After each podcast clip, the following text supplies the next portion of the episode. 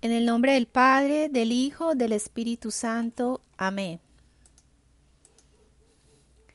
Me fundo en ti, Jesús, y en tu voluntad. Ven, Jesús, a pensar en mi mente, a mirar en mis ojos, a respirar en mis respiros, a escuchar en mis oídos, a hablar en mi boca, a circular en mi sangre, a moverte en mis movimientos, a palpitar en mi corazón, amar y a perdonar en mí, a orar en mis manos y a caminar en mis pies.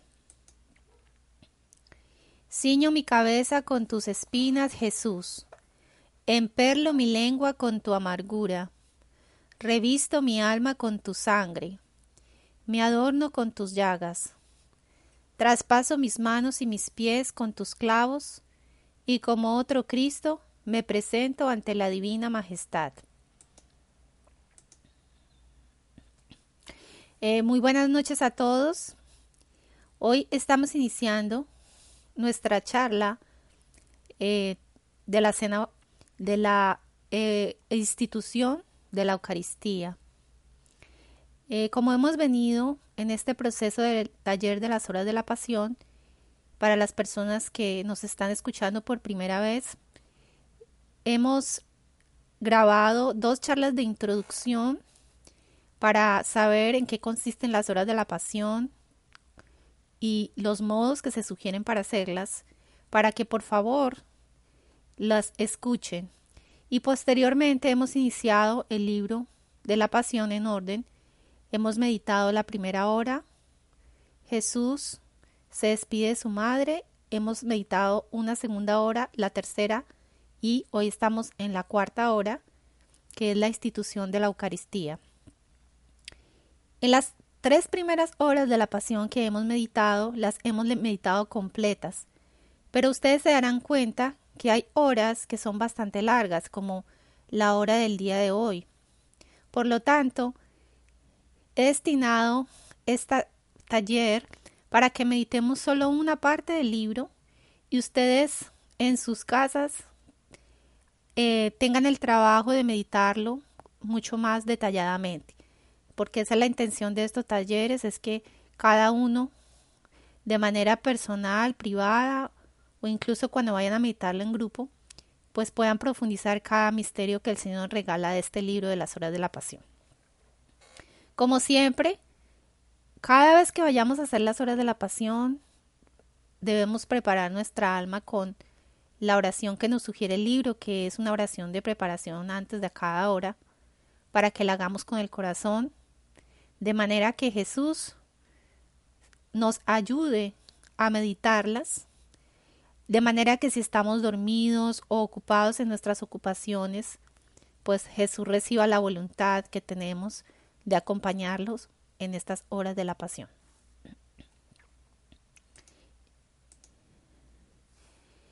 En el día de hoy he escogido específicamente la parte de la institución de la Eucaristía, que es la segunda parte. Y he destinado a esta charla con el tema de cómo nosotros podemos reparar esas faltas de amor contra la Eucaristía, ya que en esta hora de la pasión nosotros aprendemos a reparar como Jesús quiere que reparemos. Y haciendo un preludio a lo que el Señor nos habla en esta hora, pues recordamos cuando el Señor estaba con los apóstoles y él sentía un dolor muy grande porque sabía lo que iba a pasar en el momento de la consagración.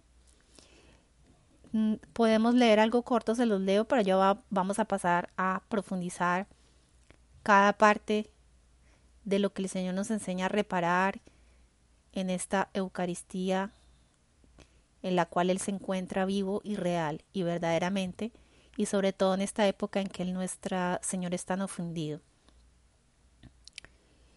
Nuestro Señor, en el momento en que hace la consagración, pues está la Santísima Virgen al lado, a los pies del altar, bajan todos los ángeles del cielo y se preguntaban, pero ¿qué pasa? ¿Qué pasa? Es una verdadera locura, un exceso inaudito, Un Dios que crea no solo el cielo, la tierra, sino a sí mismo. ¿Y dónde?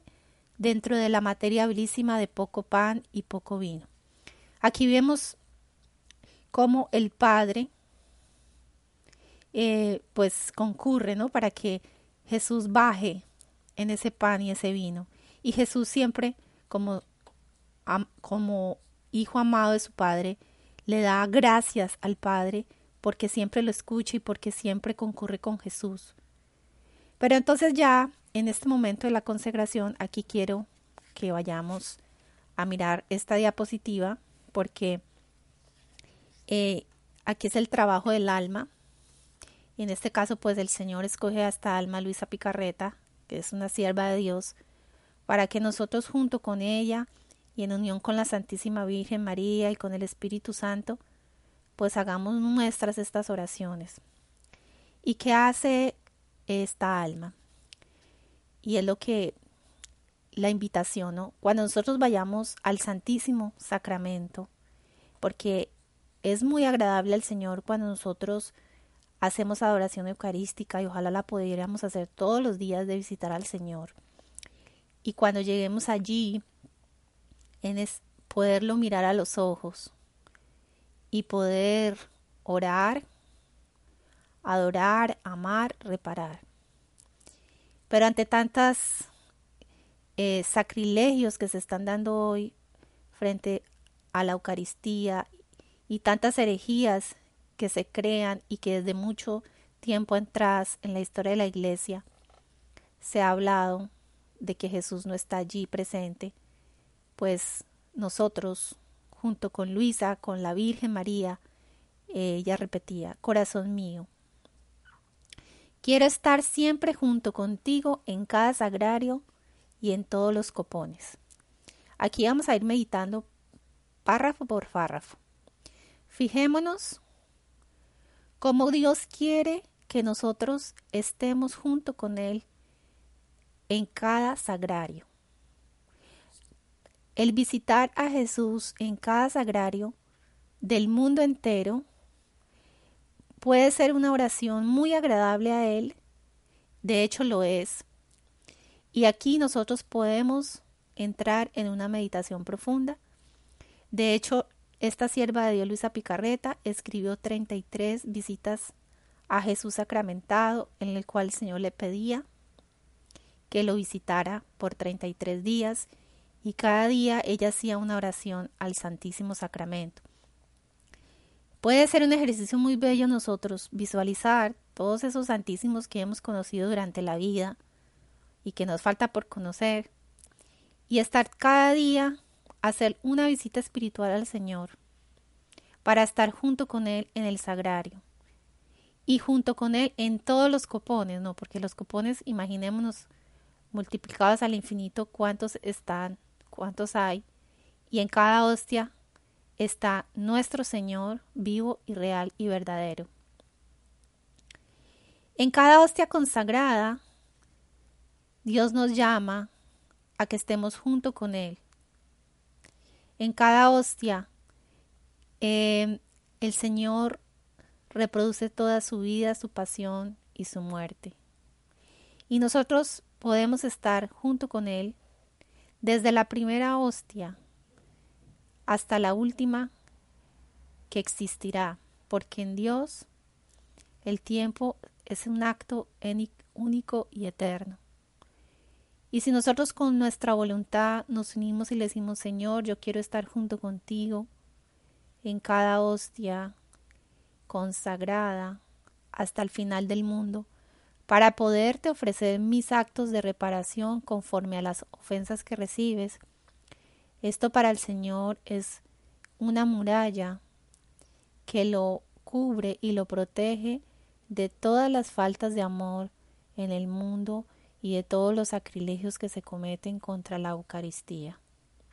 Así que cuando vayamos al Santísimo, vayamos haciendo nuestras estas oraciones, pidámosle al Señor porque esto se da real y verdaderamente, que estemos junto con Él en cada hostia y en cada copón y en cada sagrario para hacer esas lámparas encendidas que lo aman que lo protegen, que lo consuelan y que lo cuidan. Por eso, corazón mío, me pongo junto a ti y beso tu frente majestuosa. Pero al besarte siento en mis labios el dolor de las espinas que coronan tu cabeza, porque en esta hostia santa, oh Jesús mío, no es que te evitan ser coronado de espinas como en la pasión. Veo que las criaturas vienen ante tu presencia sacramental y en vez de ofrecerte el homenaje de tus sus pensamientos, te ofrecen sus malos pensamientos y tú bajas de nuevo la cabeza como en la pasión, para recibir las espinas de los malos pensamientos que las criaturas tienen ante tu presencia sacramental. Cuando nosotros vayamos al Santísimo o incluso si no podemos ir, pues también hay un Santísimo, ah, existe el Santísimo virtualmente, que es otro modo para los enfermos, pero si tampoco, pues sabemos que Jesús está dentro de nosotros. Dios vive real y verdaderamente en nosotros por la gracia. Eh, ¿Qué podemos nosotros, cómo podemos nosotros reparar y orar? Él quiere que nosotros nos sirvamos de su humanidad. Cuando nosotros visualizamos la mente de Jesús, pues, ¿cómo podemos nosotros eh, servirnos, digámoslo así, utilizar nuestra inteligencia y nuestra mente para que sea eh, amorosa, para que sea un luz de amor para el Señor y lo consuele? Pues nos lo dice aquí, pongo junto a ti me pongo junto a ti, nos ponemos cerca de Jesús y ¿qué hacemos? Besamos la frente de Jesús. Acá hay unas imágenes muy bellas de Jesús coronado de espinas. ¿Y qué pasa? ¿Cómo lo podemos hacer? Con la voluntad, con la imaginación. Por eso Dios nos ha dado una imaginación que quiere que utilicemos para el bien, porque a veces utilizamos la imaginación para cosas malas o para meditar el mal cuando nos, Dios nos la dio como un don para hacer el bien. Entonces tú le vas a decir al Señor, Señor, yo me pongo junto a ti y ahora con mi voluntad voy a, voy a besar tu frente. ¿Y qué sentía Luisa? ¿Qué sentía? Las espinas. Y son las espinas que él siente cada vez que las almas van ante el Señor y en vez de ofrecer los pensamientos santos, recibe malos pensamientos y ¿qué hace el Señor? Baja la cabeza y recibe de nuevo espinas. Y esto es un dolor muy grande al Señor, porque esto es una queja. Eh, que el Señor perpetúa, es algo que se sigue dando. Cuando nosotros vayamos al Santísimo, esto a nivel pues de educación y de algo muy sencillo, apaguemos el celular, eh, tratemos de concentrarnos en esa presencia del Señor que está allí realmente, no nos distraigamos mirando para todos los lados. Es muy bueno que lo miremos, que abramos los ojos, que lo miremos de frente a frente porque el Señor allí nos está mirando y la mirada de Jesús purifica. La mirada de Dios nos transforma y nos ayuda en esa unión con Jesús. Y allí, si nosotros le decimos, Señor, yo vengo aquí en nombre de todas las criaturas y te ofrezco mis pensamientos, beso mi, pongo mi beso y mi te amo y mi te adoro en tu mente para que tú no sientas el dolor de los malos pensamientos de las criaturas. Y ahí nosotros podemos incluso, con el solamente hecho de quedarnos en la inteligencia de Jesús, hacer un, rosario completo. Uno puede, el amor es ingenioso.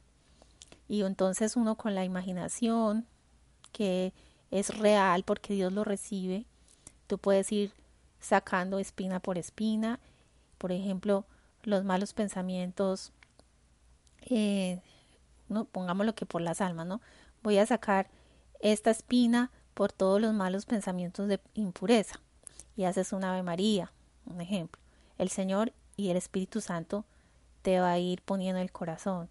Y luego sacas otra espinita y le das un besito y Señor, yo quiero rezar esta Ave María para reparar los pensamientos de todos los jóvenes que se quieren suicidar. Y así el Señor te va poniendo.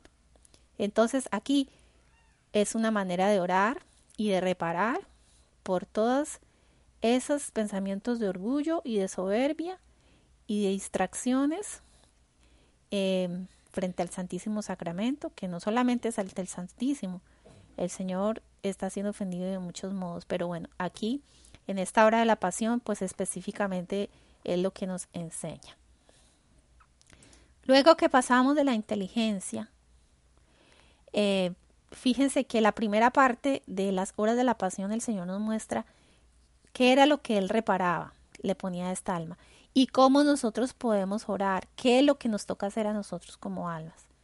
¿Y qué dice ella? Oh amor mío, también yo contigo bajo la cabeza para compartir tus penas. Aquí está una clave. También contigo bajo la cabeza. Es lo que Dios quiere, que nosotros junto con Él no solamente seamos espectadores de la pasión, sino actores. Señor, yo bajo junto contigo mi cabeza y también voy a poner todos mis pensamientos en tu mente para que cuando yo ponga todos mis pensamientos en tu mente pueda sacarte estas espinas que te causan tanto dolor. Y quiero que cada uno de mis pensamientos fluya en cada uno de los tuyos para hacerte un acto de reparación por cada pensamiento malo de las criaturas y endulzar así tus pensamientos afligidos.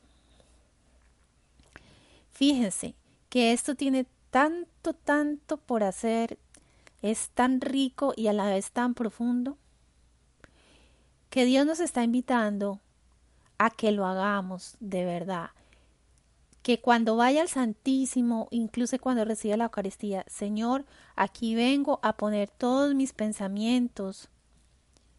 Y pues por eso Él quiere que nuestros pensamientos sean buenos, sean santos, sean limpios, para que cada pensamiento mío y lo uno al pensamiento de la Virgen, porque le digo, bueno, Virgencita, venga a pensar en mí, y, y le digo a, la Luisa, ven a pensar en mí, Jesús, ven a pensar en mí, al mismo Jesús, para que nos purifique los pensamientos. Y tomo todos los pensamientos unidos a, todos ellos, incluso los pensamientos de los santos. Y te pido, hemos dicho, mi voluntad es que cada pensamiento te saque una espina y que al mismo tiempo haga un acto de reparación por cada pensamiento de la criatura que sea malo. Y fíjense la palabra, cada pensamiento. Acá no está diciendo de, de todos los pensamientos, sino de cada pensamiento, ¿no? Porque si tú te pones a pensar, bueno, cada pensamiento, ¿no? Imagínense, si una vez murmura o piensa mal de alguien o juzga mal a un, a un ser querido, ahora multiplica al infinito por cada pensamiento, ¿no? Pensamientos de, de orgullo, de soberbia, de impureza, tantos pensamientos que uno yo creo que ni se alcanza a dar cuenta, pero el Señor lo sabe. Y ese cada pensamiento es una espina. Así que imaginémonos el pobre Jesús, cómo estará. Yo creo que estas imágenes son nada, ¿no? Porque la verdad es que no me lo imagino. Después, enciérrame en tu corazón y con las cadenas de tu amor quiero que no solamente me encadenes, sino que ates uno por uno mis pensamientos, mis afectos, mis deseos, y movilízame las manos y los pies encadenándolos a tu corazón para no tener más manos ni pies que los tuyos. Aquí va otra clave. Luego que nosotros ofrecemos nuestros pensamientos a los de Jesús, ¿Qué quiere? Que encerremos en su corazón, en nosotros, nos metamos en el corazón de Jesús. O sea, no es solamente así, externamente yo lo veo y reparo su, su, mente, sino que Jesús me dice, no, ahora vente y te metes dentro de mí. Ah, pues si estoy frente al Santísimo, pues ahora yo me voy y me meto allá con Jesús en el sagrario y me voy a encerrar en la cárcel de amor. Y le pido que con esas cadenas de amor, que no solamente me encadene a mí, sino que ahora tome todos mis pensamientos, pero uno por uno. Imagínate, uno por uno. Y también mis afectos y mis deseos. ¿Y para qué? Para que tomes todas esas cadenas y me inmovilices las manos y los pies encadenándolos al corazón. Es una crucifixión. Es, realmente Jesús nos está llamando a que seamos esas hostias vivas, que nos crucifiquemos con Él, estemos con Él acompañándolo en ese santísimo. Bueno, aquí una anécdota me recordé. Una vez, em, meditando la novena de Navidad, precisamente la de Jesús atado, inmovilizado en el seno de la Virgen María, eh, recuerdo eh, en un catecismo enseñándoles a los niños esta verdad para hacérselas vivir. Los cogí y les dije, bueno, vamos a, a ir a un cuarto oscuro, los metí, eran bastantes niños y estaban todos apretaditos y cerré la puerta y los niños me aguantaron dos minutos y empezaron a gritar. Bueno, ya los dejé salir y les dije, eso que ustedes sintieron de estar totalmente a oscuras, inmovilizados, que no se podían mover, es lo que siente Jesús muchas veces en las almas en pecado y también en el Santísimo Sacramento, que no se puede mover, está totalmente atado y solamente ahí bajo los cristales fríos y rígidos de un copón o de un, eh, una custodia. Así que nosotros no podemos quedarnos ahí solamente mirándolo y hola Jesús, ¿cómo estás? Te amo, te bendigo, que también le agrada, sino que nos vamos a ir a meter allá adentro de ese santísimo, de esa hostia consagrada, para decirle, Señor, aquí estoy contigo, para que también ates mis manos y mis pies y yo pueda vivir junto contigo esa pasión que tú recibes en cada instante y la pueda vivir en mi corazón para poderte entender, comprender, amar y reparar. Después sigue, Jesús, bien mío, beso tus hermosos ojos. Vea, ya pasamos de la mente al corazón, ahora beso tus hermosos ojos. En esta hostia santa, con esos ojos tuyos llenos de amor, estás en espera de todos aquellos que vienen a tu presencia para mirarlos con tus miradas de amor y así ser correspondido con el amor de sus miradas amorosas. Pero ¿cuántos vienen ante ti? Y en lugar de verte y buscarte a ti, se ponen a ver cosas que los distraen de ti, quitándote el gusto de intercambiar tus miradas con las suyas y tú lloras. Por eso, al besarte, siento que mis labios se mojan con tus lágrimas. Miremos aquí cómo es que el Señor eh, desea que nosotros lo miremos en la sagrada hostia. Porque el Señor nos mira mucho con amor, está esperando a que tú vengas ante Él para que lo mires con miradas de amor. Eso es lo que el Señor quiere, que lo mires. Yo me miro, tú lo miras, Él te mira. Como decía el santo cura de Ars, que llegaba todas las mañanas temprano a la Santa Misa y, decía, bueno, ¿y usted qué es lo que hace ahí parado? Y entonces él esperaba para abrir la puerta y decía, yo lo miro y él me mira. Y esa es una oración muy profunda. El solo mirar a Jesús en el sagrario es algo muy grande. Es exponerte a los soles de los rayos divinos para recibir ese amor de Dios y podérselo regresar. Pero ¿cuál es la queja de Jesús? Ay, ¿cuántos vienen ante Jesús y en lugar de verlo se ponen a qué? A distraerse. Y empiezan a mirar de un lado para otro, se ponen a mirar el celular, yo me pongo a textear aquí con mi amiga, me pongo a escuchar una charla, eh, me van a decir, ay, pero ¿y qué tiene de malo escuchar una charla en el Santísimo? No, pero mira, yo te digo una cosa, cuando tú estás ante el Señor y estás ante el Rey, aprovecha que estás con Jesús ahí vivo, real y presente para que lo ames, para que le mandes besos, para que lo abraces, para que lo consueles, para que lo mimes. Esos momentos de intimidad y amor a Jesús le hacen falta. Y si tú vienes solamente a recibir, a recibir, bueno, a ver qué voy a aprender del maestro, qué me va a decir el Señor. Pues sí, el Señor se baja a ser maestro contigo, pero también Él necesita que le demos amor. Él, es, él necesita que lo consintamos. Entonces, por eso Él quiere que lleguemos al Santísimo, para que lo miremos, para que lo consintamos, para que, como lo dice aquí, intercambiar nuestras miradas. Cuando dos enamorados se aman, pueden estar mirándose en silencio y en esa mirada se dicen todo. ¿Y qué es lo que hace Luisa? Mira, ella lo besa y ¿qué sintió? Las lágrimas. Entonces Jesús nos invita, aquí viene, a que lo consolemos. Ella le decía, ay Jesús mío, no llores, quiero poner mis ojos en los tuyos para compartir tus penas y llorar junto contigo y hacer una reparación por todas las miradas distraídas, ofreciéndote mis miradas, teniéndolas siempre fijas en ti. Eso es lo que tenemos que hacer. Primero, consolar a Jesús. No podemos que Jesús, permitir que Jesús siga llorando. Qué pesar, es que no, no puede ser.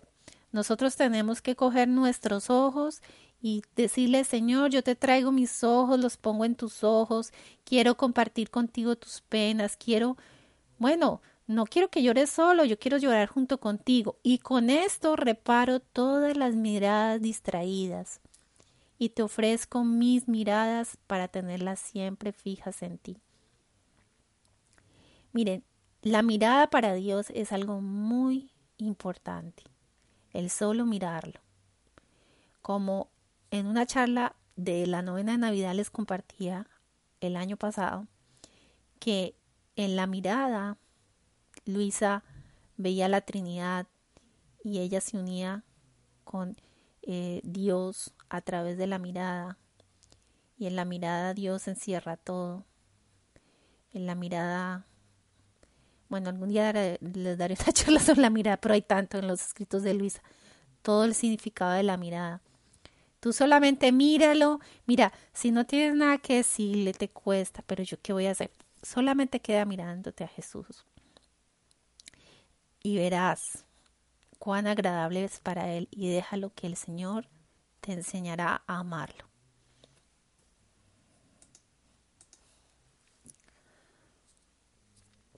Jesús, amor mío, beso tus altísimos oídos.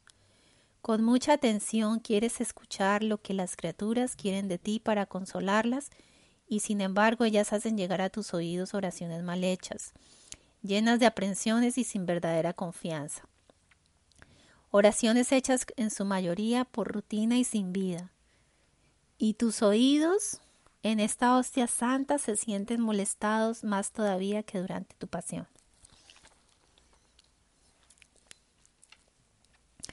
Ahora pasamos de los ojos a dónde? A los oídos. ¿Qué quiere el Señor decirnos cuando se nos presenta en su manía en la hostia? Oye, venga a besar mis oídos. Ahora ya pasaste a mis ojos, ahora ven a mis oídos. Y resulta que aquí que se queja, mira, las oraciones mal hechas, cuántas oraciones hacemos sin vida, ahí por rutina cogemos un libro, lo leemos a toda la carrera, sin entender nada, incluso las horas de la pasión, ah, ya lo cumplí. Luego las oraciones sin confianza. Ah, no, Señor, si tú quieres, y, si tú puedes, te pido esto. Y Jesús dice, hombre, y yo no soy omnipotente. Y luego, oraciones hechas por rutina y sin vida. A veces vamos a la Santa Misa, repetimos las oraciones ahí, como medio con la boca entreabierta, no ponemos atención a cada palabra que estamos orando. ¿Y qué le pasa a Jesús? Los oídos del Señor en la, en la hostia santa se sienten molestados más que durante la pasión. Les voy a contar una anécdota, porque a veces uno va al Santísimo. En mi caso tengo unos oídos súper sensibles que la verdad me incomodan esos... Eso, eso es bastante incómodo, pero bueno. Y si uno entra al Santísimo, y resulta que eh, se siente uno, siente, bueno, el Señor le dice a uno, bueno, por lo menos tú te estás sintiendo incómoda por ese... Imagínate, cada oración molest, cada oración que se hace sin vida es como eso que tú estás sintiendo, bilocado al infinito. Y uno dice, oiga, sí, ¿no? Y la verdad que el Señor, uno dice, ni se aguanta uno a veces esas molestias de que hacen tantos ruidos con la boca y van y rezan y, y uno les imaginémonos el Señor que cada vez que hacemos una oración ahí, toda mal hecha, un rosario a la carrera, un via crucis sin pensar en lo que estamos haciendo. Oye, pues eso Jesús no le gusta. Él lo está diciendo aquí, por favor. Quiero que las oraciones que hagas las hagas bien, poniendo atención, no a la carrera. Eso es lo que Jesús nos lo está diciendo acá en las horas de la pasión. Y pues si nos da algunos esos oídos tan sensibles, pues es para que sintamos en la carne lo que Él siente bilocado al infinito. ¿Y qué te podemos hacer nosotros? Pues ofrecer nuestros oídos a los de Jesús y decir, oye Jesús, ¿sabes qué? Si esto es tan incómodo, ¿cómo serás tú cada instante por cada uno que entra al Santísimo, que, que te está hablando y que yo creo que ni, ni atención ponen a lo que dice? Oraciones sin vida. Oh Jesús mío, quiero tomar todas las armonías del cielo y ponerlas en tus oídos para repararte por esas molestias. Quiero poner mis oídos en los tuyos, no solo para compartir estas molestias, sino para estar siempre atento a lo que quieres, a lo que sufres y ofrecerte inmediatamente mi reparación y consolarte. Fíjense, siempre en las horas de la pasión, la primera parte, el Señor nos muestra su corazón para que lo consolemos. Y aquí nos está ofreciendo la clave de lo que Él quiere que hagamos. ¿Qué quiere que hagamos? Pues que tomemos todas las armonías del cielo. Ahí está la imagen con los angelitos cantando. Eh, realmente toda la creación tiene una tecla, un sonido. Y Él quiere que nosotros vayamos a la creación, al sol, a las estrellas, a la luna, tomamos ese te amo, ese te bendigo, le demos voz a todo el universo y vayamos al cielo con nuestra voluntad y, y allá que están cantando tan lindo, los bienaventurados, pues yo decir, bueno, yo vengo aquí a tomar todas esas armonías del cielo y las voy a tomar y las voy a poner en los oídos de Jesús para que esas molestias se eclipsen. Y además pongo mis oídos en los de Jesús para que yo también pueda compartir las molestias de Jesús. ¿Y para qué? Para estar atento a lo que Dios quiere de mí, a lo que Él está sufriendo y sobre todo que nosotros nos ofrezcamos inmediatamente y le demos a Él una reparación y una consolación. ¿Cuántas veces nos ha pasado que uno escucha, bueno, el otro día, en la universidad un muchacho, a veces en el lenguaje hablan de palabrotas feas y se le salió una palabrota y ay, a mí me dolieron los oídos. Yo sentía que me lastimaba y yo le dije, mira, sabes que me lastimaste los oídos.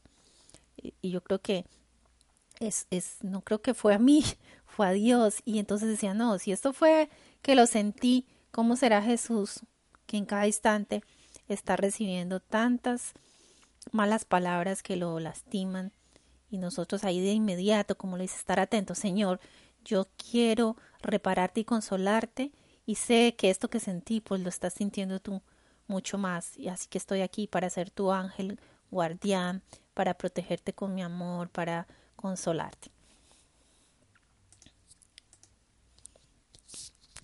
Jesús, vida mía, beso tu santísimo rostro y veo que estás todo ensangrentado, pálido e hinchado.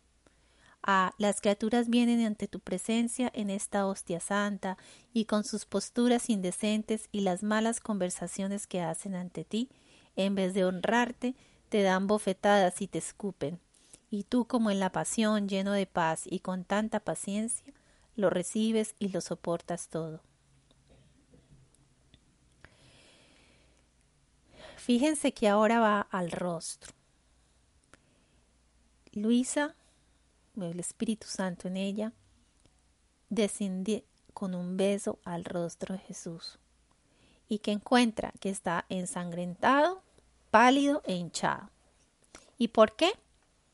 Porque las almas vienen ante la presencia sacramental y con posturas indecentes, o sea, mal sentados, con las piernas abiertas, ropa indecente, sentados, tirados en el piso, así como que no me importa, poniendo radio, entretenidos, hablando por teléfono y conversaciones malas.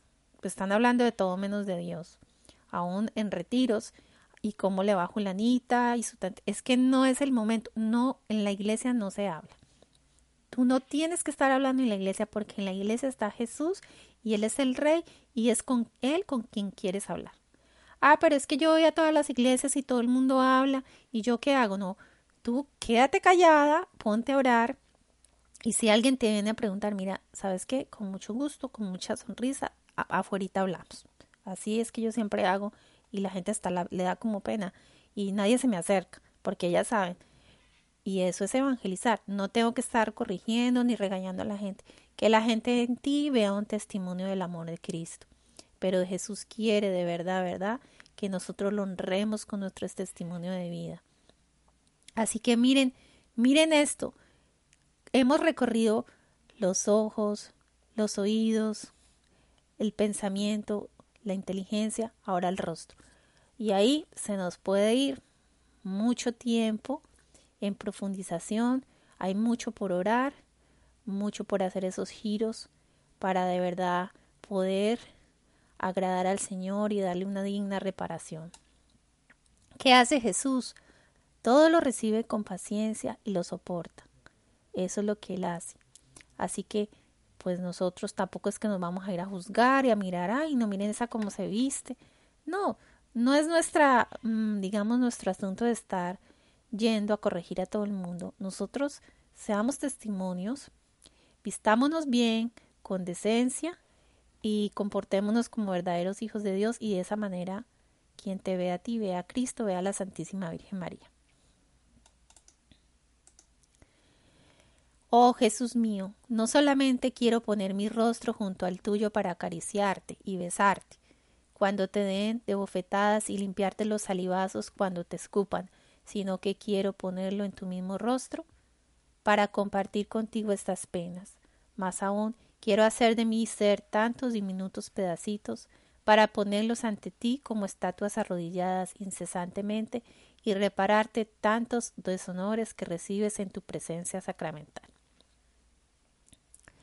Acá nos enseña cómo podemos nosotros reparar. ¿Qué vamos a hacer? poner nuestro rostro al de Jesús. ¿Pero para qué? Para acariciar y besar. Eso es lo que quiere Dios, el amor, tu corazón. Dios no quiere que seas una docta, ni que sepas mucho. Bueno, si aprendes, bendito sea Dios, pero es Él en el amor.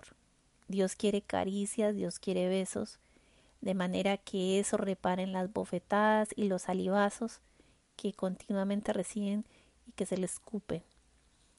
Y entonces vamos a poner nuestro rostro en el mismo rostro de Jesús. ¿Para qué? Para que podamos compartir esas penas. Penas que a veces Dios nos da a través de una persona que viene y te insulta y te dicen cosas feas y entonces estás recibiendo escupetajos. ¿Cómo lo vas a vivir? Piensa, recuérdate de lo que Jesús vive en la Eucaristía. Señor, yo te ofrezco esto que acabo de vivir y ahora sé lo que es que vengan y lo escupan a uno en la cara con las malas palabras, con las groserías, y yo te lo ofrezco y lo uno a ti. Quiero compartir estas penas y que esto te dé a ti consolación y reparación. Y además, también voy al Santísimo y con mi postura, el, por lo menos debemos llegar. No es que uno entra al Santísimo y corre y se sienta, hay que es por lo menos, Señor, si el Santísimo está expuesto, te arrodillas con las dos rodillas y haces una genuflexión con las dos cuando está expuesto.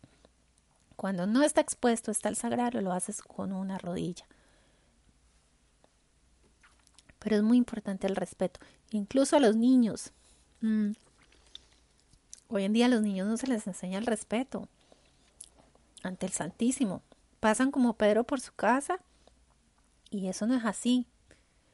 Eh, eh, recuerdo hace varios años que tenía catequesis de niños y siempre me gustaba llevarlos al Santísimo 15 minutos antes de iniciar la catequesis porque el contacto con Jesús Eucaristía es muy importante y decía, no, ¿de qué me sirve tener unos niños que van a hacer la primera comunión y nunca ni van al Santísimo y no aprenden ni el respeto?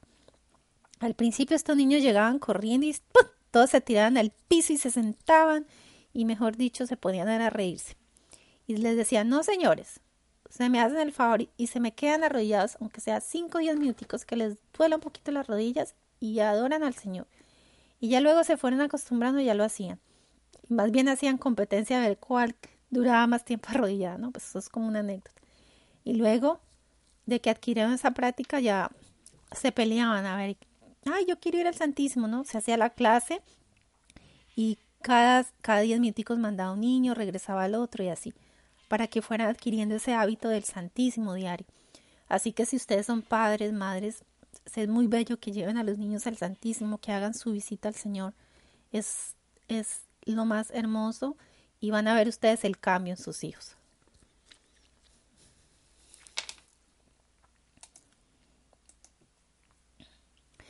Jesús mío, beso tu dulcísima boca. Ah, veo que al entrar en el corazón de las criaturas, el primer sitio en el que te apoyas es sobre la lengua. ¿Qué amargura sientes al hallar tantas lenguas mordaces, impuras y malas? Sientes como que te sofocas cuando te hallas en esas lenguas y peor aún cuando desciendes a sus corazones.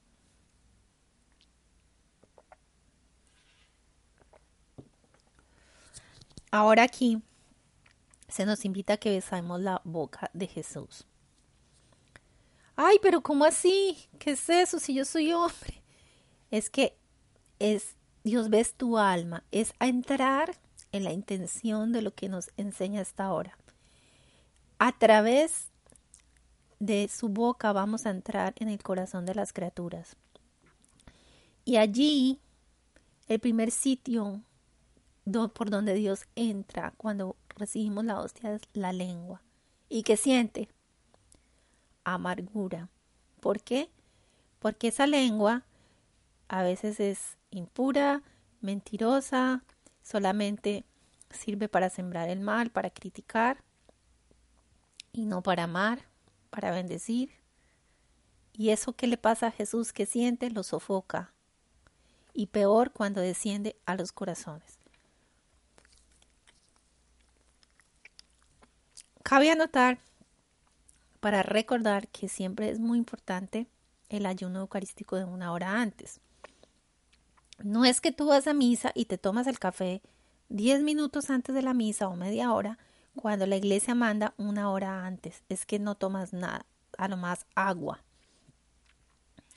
No, hoy en día ya no se respeta el ayuno eucarístico.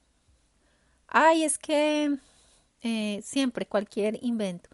Bueno, pues si, si te tocó tomarte una medicina o algo, pues lo haces, pero es muy importante guardar siempre el ayuno eucarístico que es una hora antes, por respeto a nuestro Señor. Y sobre todo, una preparación interior para recibir a Jesús en la Eucaristía. En otras ocasiones he dicho, a veces estamos más pendientes de lo exterior, Ay, que si recibo a Jesús con las manos o que si lo recibo en la boca. Lo más importante es tu preparación interior. Si tú te estás preparando para recibir al Señor de los Señores, créeme que tu cuerpo es el reflejo de tu interior y se da como un desbordamiento de tu amor.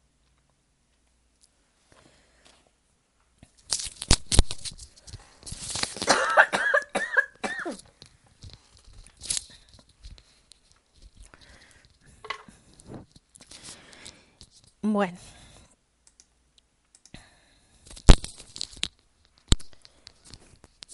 Oh Jesús, si me fuera posible, quisiera entrarme en la boca en la boca de cada criatura para endulzarte y repararte cualquier ofensa que recibes. Imaginémonos nosotros metiéndonos en la boca de cada alma para endulzar y reparar todas las ofensas que el Señor recibe. Esto es bien profundo, la verdad. Y los invitaría a que lo hiciéramos. Todo un día puede ser, bueno, me va a meter en la boca de todos los que será entrar el Señor en las, en las bocas de todas las personas, digamos, que fuman droga, un ejemplo. ¿Qué sentirá Jesús? O las que están, o que los van a criticar y están criticando al prójimo, ¿qué sentirá Jesús? no sé. Realmente como que toca entrar y penetrar este, este misterio. Bueno, aquí hago un paréntesis, mm, nos comparte Cecilia Rojas. Yo ofrezco las vibraciones de la voz de la Virgen y se las ofrezco, y también los sonidos que producen las almas de cada bebé. Esto era con relación a las molestias cuando sentimos eh, desagrados en el Santísimo, ¿no? Ella lo ofrece muy bien, Cecilia, muchas gracias por compartir. Y Alba nos pregunta, ¿cómo hacer una preparación adecuada? Bueno, eh, fíjense que al inicio de este taller hay unas oraciones muy lindas de invocación a la divina voluntad. Eh, sobre todo invocar al Señor para que venga Él a comulgar en nosotros a la Santísima Virgen María. Eh, a nivel externo, pues el ayuno es muy importante, la preparación de nuestro corazón, estar confesados en gracia. Eh, aquí se me viene la anécdota del Padre Pío, que cuando iba a celebrar la misa duraba, casi no dormía, del deseo que sentía que iba a llegar a la Eucaristía. Nosotros, eh, pues cuando nos levantamos, hacemos el acto preventivo de somos nada, Dios es todo, Padre te amamos, hacemos esas oraciones. Igual hay unas oraciones muy lindas en los libros de oraciones de la Divina Voluntad de cómo prepararnos para la Eucaristía. Les prometo se las envío para que la tengan. Eh, algunas oraciones muy bellas de preparación para recibir al Jesús en el Santísimo Sacramento y, y pues lo más importante es preparar nuestro corazón con el amor no se trata de fórmulas, ¿no? Las oraciones rezadas nos ayudan. Pero mira, la mejor manera de prepararte para recibir el Santísimo Sacramento es amando, pidiéndole al Señor que venga Él a preparar tu corazón, tu alma. Incluso hay varios capítulos de los escritos de Luisa de, en el cual nos enseña cómo lo que Él hacía cuando se comulgaba a sí mismo. Pero en realidad no, no quiero tocarlos ahora porque esta hora de la pasión es bien profunda e incluso eh, hay muchos capítulos que la profundizan, pero he querido solo detenerme en las horas de la pasión porque a veces perdemos la profundidad de este libro y en este libro hay muchísimo material de meditación. También, como nos dice Antonieta, es verdad, eh, es muy bueno y es muy recomendable que siempre que vayamos a la misa lleguemos unos minutos antes de la misa, siempre, seamos fieles en eso. Saludar al Señor cuando vayamos a la iglesia, entremos al Santísimo a saludarlo y adorarlo con su misma adoración. Eso es muy agradable a Dios. Eh, les voy a contar una anécdota porque esto puede ayudar mucho. Hace muchos años conocí una religiosa que pues había un horario en el cual había que llegar al oficio divino y a la Santa Misa siempre unos cinco minutos antes. Pero esta hermana eh, llegaba siempre sobre la raya, casi que empezaba la misa a las ocho y llegaba a las siete cincuenta y nueve, rayando piso. Y entonces, ok, empezaba la misa y así ella comenzó su vida espiritual, duró cinco años, estaba para hacer sus votos perpetuos cuando de pronto ya a la hora de la levantada, que eh, tocaba la Santa Misa, estaba llegando ya no a las 7.59, sino a las 8 y 2, y así se fue pasando los minutos, hasta que llegó un momento en su vida espiritual que esta niña ya no aguantó, ya no se levantaba ni a misa y a todo llegaba tarde, hasta el, hasta el punto que ella tuvo, no pudo hacer sus votos perpetuos y se terminó retirando de la congregación. La superiora, recuerdo que la enseñanza que decía era por no haber sido fiel en las cosas pequeñas. A veces nosotros pensamos que esos dos, tres minutos de llegar temprano, que es muy poquito, pues que eso no vale, pero para Dios sí. Si tú eres fiel en las cosas pequeñas y te acostumbras a llegar a la Santa Misa, no rayando, sino con tiempo, o si tú tienes acostumbrado a hacer tu hora de adoración, hazla con tiempo mínimo tu hora y ojalá un poquito más. No seamos eh, tacaños con el Señor, no le robemos al Señor ese tiempo, porque eso sí, uno se da cuenta que tú estás en el Santísimo y te entra una llamada, sales a atender la llamada, pero al Señor no lo respetamos, no nos importa, y ahí sí, ah, no, que espere el Señor, y eso no es así. Así que, por favor, seamos fieles en las cosas pequeñas. La mejor preparación es en esas cosas pequeñas, la fidelidad, el meditar el Evangelio el día de la Santa Misa. No, créanme que para el Señor es muy agradable cuando nosotros llegamos a tiempo a la misa, a la adoración.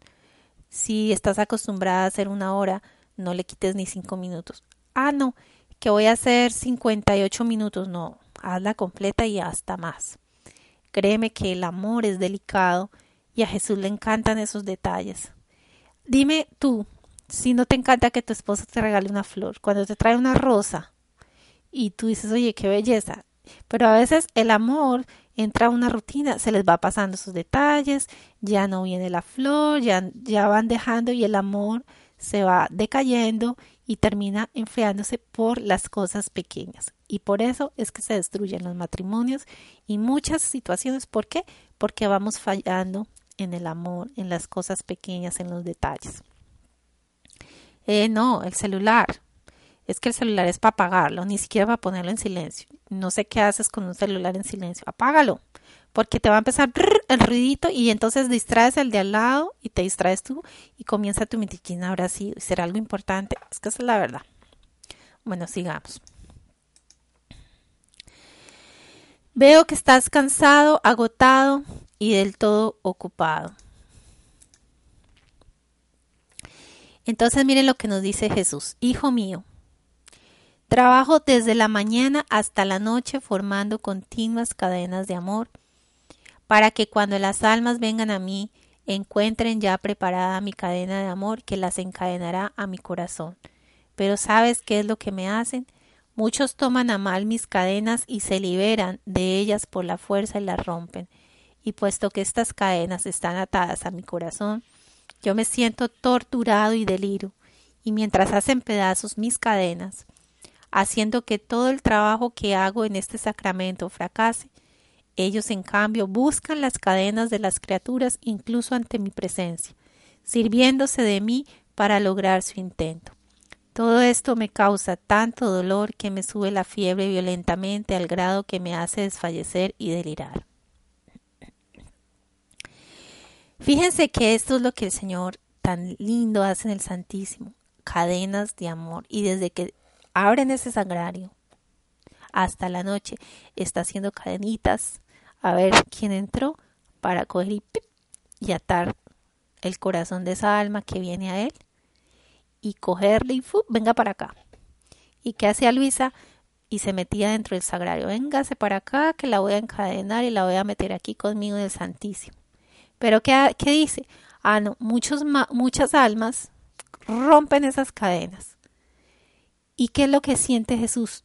Un delirio, una tortura, porque esas cadenas que él ha tejido o ha creado desde la mañana son despedazadas. ¿Y por qué? porque las almas están distraídas de otras cosas. Entonces, aquí dice, porque muchas veces ante la presencia de Dios se sirven de eso para lograr su intento. Un ejemplo, eso es lo que se me viene a la mente. Un muchacho le gustó una muchacha porque la vio que fue a misa, y mire la tan linda, va al Santísimo. Ah, pues yo me voy a meter al Santísimo para que me vea que, que yo soy bueno y hago adoración. Y resulta que la intención no es ir a adorar al Señor, sino que la muchacha lo vea y diga que santo, que piadoso. Y eso es lo que el Jesús dice. Se sirven de mí ante mi presencia para lograr sus objetivos, que no es ir a amar a Dios, sino ir a conquistar a la muchacha. Eso es que yo creo que ni nos imaginamos todas las cosas que pasan allí, que el Señor ve y que le duelen y que en silencio las ofrece y espera que nosotros entremos y reparemos con Él. Oh Jesús, beso tu mano izquierda y quiero reparar por el uso del tacto ilícito y no santo hecho en tu presencia, y te ruego que con esta mano me tengas siempre abrazado a tu corazón. Yo creo que esto no em, se los dejo para que lo mediten ustedes en silencio. Lo que nos corresponde a nosotros es eh, pues pedirle al Señor que nos tenga siempre abrazados a su corazón y que allí eh, ponga todas esas almas que tienen tantos problemas en su sexualidad, en su vida personal, para reparar todo esos, eso que el Señor le ofende. Oh Jesús, beso tu mano derecha, queriendo reparar por todos los sacrilegios y en modo particular por las santas misas mal celebradas. Amor mío, cuántas veces te ves forzado a bajar del cielo a las manos del sacerdote, que en virtud de la potestad que le has dado te llama, y al venir encuentras sus manos llenas de fango y de inmundicia. Y aunque te, tú sientes la náusea de estar en sus manos, te obliga a estar atado. Fíjense que aquí, cuando besamos la mano derecha de Jesús, pues Dios quiere que reparemos los sacrilegios por las misas que son mal celebradas. Eh, esta partecita incluso la corté un poco porque es más larga para que ustedes la lean en el libro, pero hay un dolor muy fuerte del Señor porque Él dice que muchas veces Él baja a las manos de los sacerdotes y encuentra inmundicia y le dan náuseas. Y pues aquí nos toca a nosotros pedirle al Señor, eh, unirnos a Él y reparar. Pedir por los sacerdotes, que es lo que Él desea en esta hora. Eh, como nos lo dice, cubrir sus manos con la pureza de los ángeles, perfumar eso que siente, esa pestilencia con las virtudes y ofrecerle nuestro corazón para que encuentre ayuda y refugio y pedir por los sacerdotes para que sean santos, para que sean dignos ministros de Jesús y no, y no pongan en peligro la vida sacramental.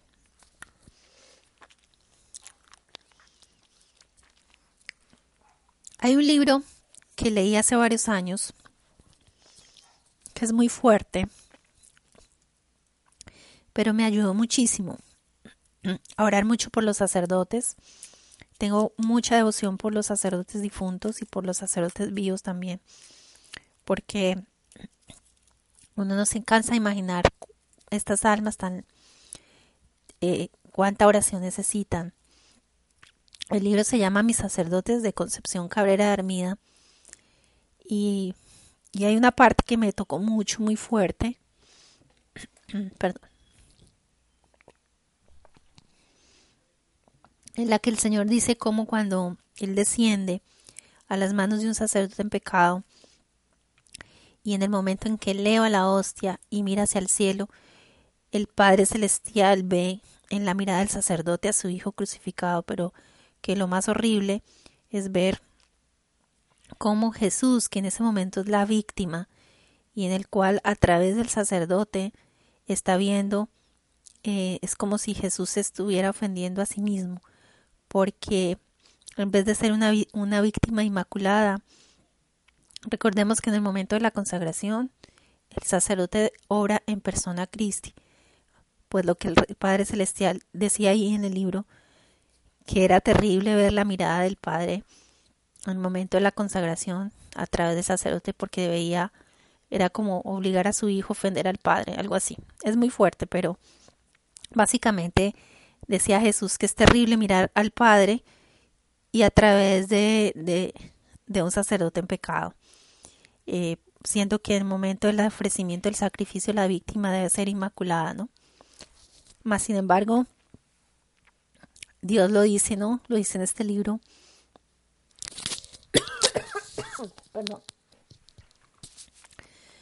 Que muchos pecados se cometen y que a nosotros pues nos toca orar y reparar. O también, por ejemplo, cuando dice que muchas veces eh, pues hay sacerdotes que no quieren consagrar en la voluntad y cuando pasa eso no hay consagración, porque tiene que estar la intención del sacerdote de consagrar. Entonces se expone a los pueblos a idolatrar una hostia donde Jesús no está. Pero bueno, esto se los comparto para que nosotros oremos, tengamos a los sacerdotes en nuestras oraciones, ofrezcamos por ellos, los amemos, los cuidemos, los protegemos, no los juzguemos, acojámoslos como a nuestros hijos y en todo lo que hagamos pidamos por ellos. Y si tenemos la oportunidad, mandemos celebrar misas por los sacerdotes difuntos, porque ellos han recibido muchas gracias y el, juicio es más severo. Esto se lo digo eh, porque lo leí en este libro.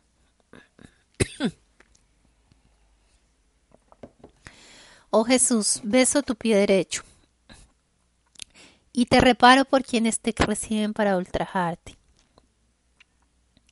Cuando se atrevan a hacerlo, te suplico que repitas el milagro que hiciste cuando Longinos te atravesó el corazón con la lanza, que al flujo de aquella sangre que brotó, al tocarle los ojos lo convertiste y lo sanaste.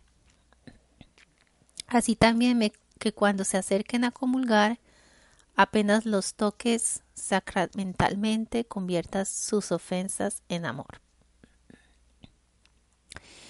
Hemos ido recorriendo toda la humanidad de Jesús y ahora llegamos al pie derecho. ¿Para qué? Como lo dice aquí, reparar por todas las personas que reciben a Jesús solo para ultrajarlo. Es decir, van, comulgan, pero van a tomar esas hostias para hacer ritos satánicos, brujerías o simplemente ofender a Dios. Eso sucede y nosotros, Dios quiere que reparemos esos ultrajes y le pidamos que así como a Longinos cuando le pasó con la lanza el corazón, esa sangre toque las almas de todas esas pequeñas, digamos, almas heridas, porque así están, vacías de amor, y las sane. Eso es todo un trabajo, hermanos.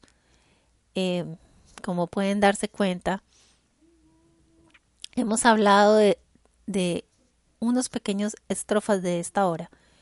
Eh, la he venido imitando como una semana y para decirles la verdad, casi que no, no la podía terminar.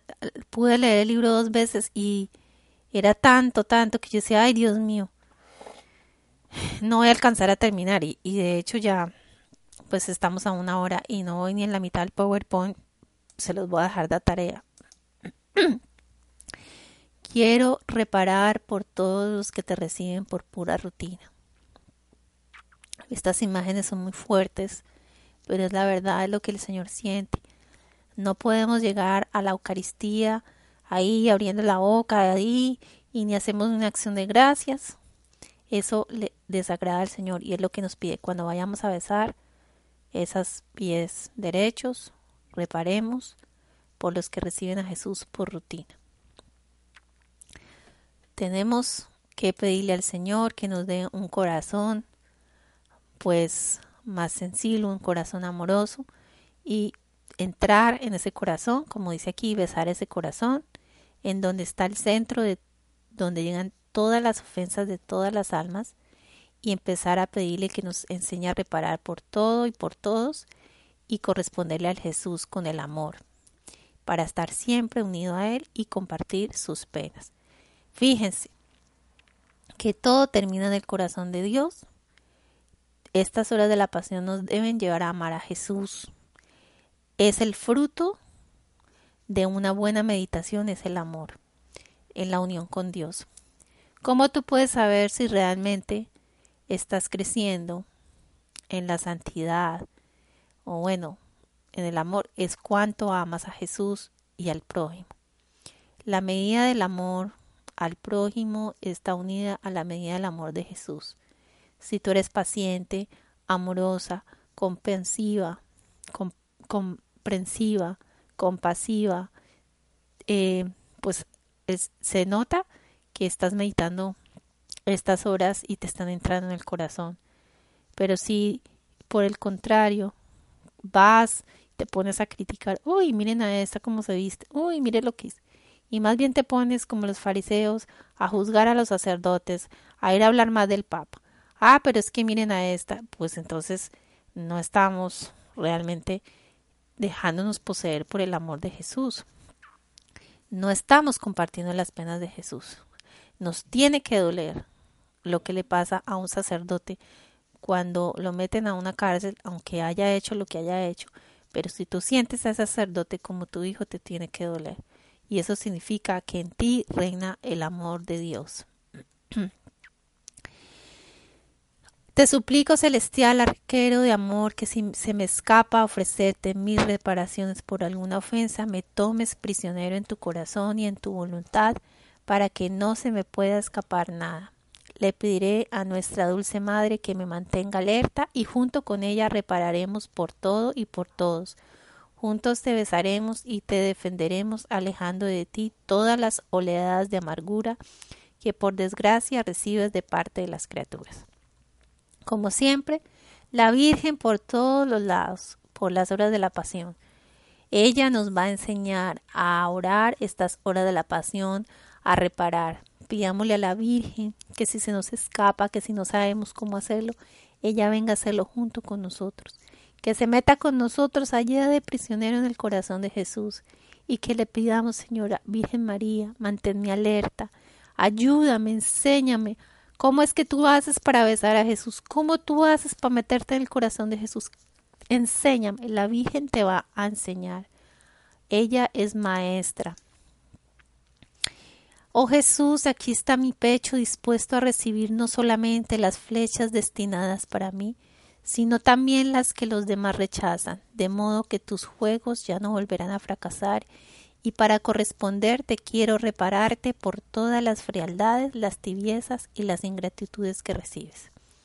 Así que aquí tenemos un trabajo, estar dispuestos a, si recibimos una frialdad o un, una ingratitud, pues ofrecérsela al Señor para reparar y saber que él quiere que seamos esas víctimas de reparación junto con Él.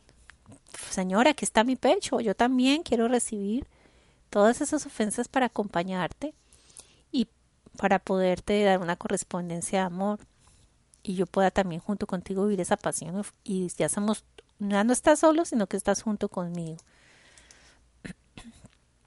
De manera que mi cárcel ha de ser tu corazón. Ay, qué cárcel tan chévere, ¿verdad? que el corazón de Jesús sea nuestra cárcel y que nuestras cadenas sean el amor y las rejas que nos impidan salir sea la voluntad de Dios y sus llamas sean nuestro alimento, nuestro respiro y nuestro todo. Así que ya no volveré a ver otra cosa que llamas, ni volveré a tocar más que fuego, el cual me dará vida y muerte tal como tú la sufres en la hostia, y así te daré mi vida. Realmente esto es todo un programa de vida. El entrar a vivir esto es, ustedes ven la profundidad, esta hora de la pasión, ustedes la pueden dividir si están haciéndola cada, por ocho días cambian, dividan cada día un párrafo y medítenlo, penetrenlo, entren dentro, no se angustien, ay que la tengo que terminar toda, no, léanla y profundícenla. Si se quedas en un párrafo la hora, bendito sea Dios, ahí el Señor quiere que prendas el bombillo y te quedes en esa estancia. Si solamente entraste al corazón y un día te quedas, no, hoy me voy a quedar, ponle que la hagas ocho días, ¿no? Hoy solo voy a meditar en la, en la inteligencia de Jesús y mira lo que aprendimos.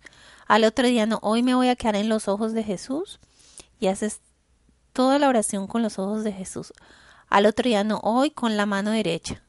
Y así vas recorriendo cada parte del cuerpo de Jesús. Todo un programa de vida. Se les puede ir, mejor dicho, muchísimo tiempo, pero lo importante no es el tiempo, sino el amor, el amor. Ay, no se te quedó nada, te quedaste dormido, Dios ve tu voluntad, pero hay que tomar esas oraciones, hacerlas nuestras. Aquí el Señor nos está enseñando a orar. No me digan que no saben orar porque aquí el libro lo está mostrando. Yo solo les estoy repitiendo lo que estoy leyendo. Cada palabra es una imagen. Hay que hacer la vida, hay que entrar dentro de cada palabra, hacer la vida en mí, vivirla. Oiga, por lo menos espero que cuando vayamos al Santísimo no nos quedemos ahí solo mirando, metámonos allá adentro con los copones, con las hostias. Un día te vas para a, mí, a mí me fascina, por ejemplo, visitar Santísimo, ¿no? Eh, siempre ha sido el sueño, uy, el día que peregrinara todos los días, bueno, ojalá pudiera hacerlo, pero todos los días uno visitar un pueblito, ¿no? Ay, bueno, bueno, ¿cuántas iglesias hay aquí? Ah, no, hoy voy a visitar tantos agrarios y el otro día otros agrarios. Eso, ese sería una peregrinación de sueño dorado. Creo que alguien me dijo que una vez lo hizo. Sería muy bello. No serían ya 13 visitas ni 33, sino por cuántos agrarios existen en el mundo. Eh, bueno, así que la intención de Jesús es que nosotros, eh, todo esto que hemos recibido, se haga bien en nosotros y que podamos desatar a Jesús, que lo acompañemos. Aquí se me ven las, en el PowerPoint que les voy a enviar se va a ver bien. Aquí al subirlo se me movió un poco la imagen, pero realmente Dios ha instituido este Santísimo Sacramento para que nosotros lo acompañemos, para nosotros ser esas hostias vivas. Él quiere que esto que vemos en la tierra, y oye, no podemos pasar un día sin irlo a visitar, quiere transformarnos en Él. Y pues que en nuestra humanidad nosotros le demos vida que nuestros esos pensamientos santos se reproduzcan en nosotros, sus miradas de amor, sus palabras de ternura vivan en nuestra humanidad y nosotros seamos esas Eucaristías vivas. Así que pues, como dice al final de esta hora, te veo Jesús que te das a ti mismo, a tus apóstoles en la comunión. Y después les dices que lo que tú has hecho, ellos también lo deben hacer dándoles así la potestad de consagrar. De este modo las ordenas sacerdotes e instituyes otros sacramentos, de manera que piensas en todo y reparas por todo. ¿Por qué repara? Predicaciones mal hechas. Sacramentos administrados y recibidos sin las debidas disposiciones, y que por lo tanto quedan sin producir sus efectos por las vocaciones equivocadas de los sacerdotes, sea por parte de ellos que por parte de quienes los ordenan sin haber usado todos los medios para conocer las verdaderas vocaciones. Ah Jesús, no se te olvida nada y yo quiero seguirte y repararte por todas estas ofensas. Miren, este solo parrafito es súper profundo. Uno puede hacer una, un día reparar por todas las malas predicaciones o por las veces que se reciben los sacramentos ahí sin preparación, por rutina, en fin, de eso hablamos al principio, pero hasta por vocaciones. Ah, no, se fueron para el seminario, fueron ordenados sacerdotes y resulta que no tenía vocación. ¿Y por qué se metieron al seminario? Ah, porque es que ahí les daban comida, les dan una carrera, entonces les sale más barato meterse de sacerdote que no le toca pagar que si le toca pagar una carrera en el mundo. Eso es verdad, esas cosas se dan. O porque salen huyendo, la violencia, bueno, en fin, hay aquí mucha tela para cortar. Y como siempre, cuando hagamos las horas de la pasión, terminemos con la acción de gracias. Después de cada hora, agradeciéndole al Señor por habernos permitido entrar en su pasión, experimentar un poquito de sus dolores y realmente hermanos pues no quise ponerles más material esta noche, ni capítulos, porque la idea es profundizar más a fondo las horas de la pasión. Yo sé que a veces, bueno, leemos capítulos de Luisa que son muy bellos y de verdad que existen muchos de la Eucaristía. Pero si no profundizamos este libro tan sencillo que está tan lleno de... Es que uno encuentra aquí tanto, tanto, tanto. Si profundizamos cada palabra, de verdad que vamos a encontrar una riqueza infinita. Así que la tarea es leer toda la hora, profundizarla, porque aquí fue, les di un 10% de lo que hay en esta hora y, y que hasta fue muy superficial porque hay tanto por profundizar.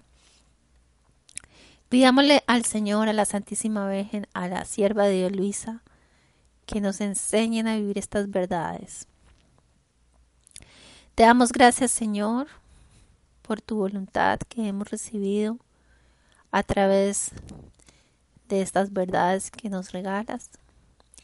Y te damos gracias y te pedimos por todos los sacerdotes vivos, muertos, por todas las vocaciones sacerdotales y religiosas y por todas las almas que están a punto de condenarse y por cada uno de las personas que están aquí presentes y escucharán estos talleres de la pasión para que infundas en ellos ese amor por la pasión y también el deseo de difundir este bien a muchas almas que no te conocen. Todo esto te lo pedimos en el nombre de nuestro Señor Jesucristo. Amén. Gloria al Padre, al Hijo y al Espíritu Santo, como era en un principio, ahora y siempre, por los siglos de los siglos. Amén.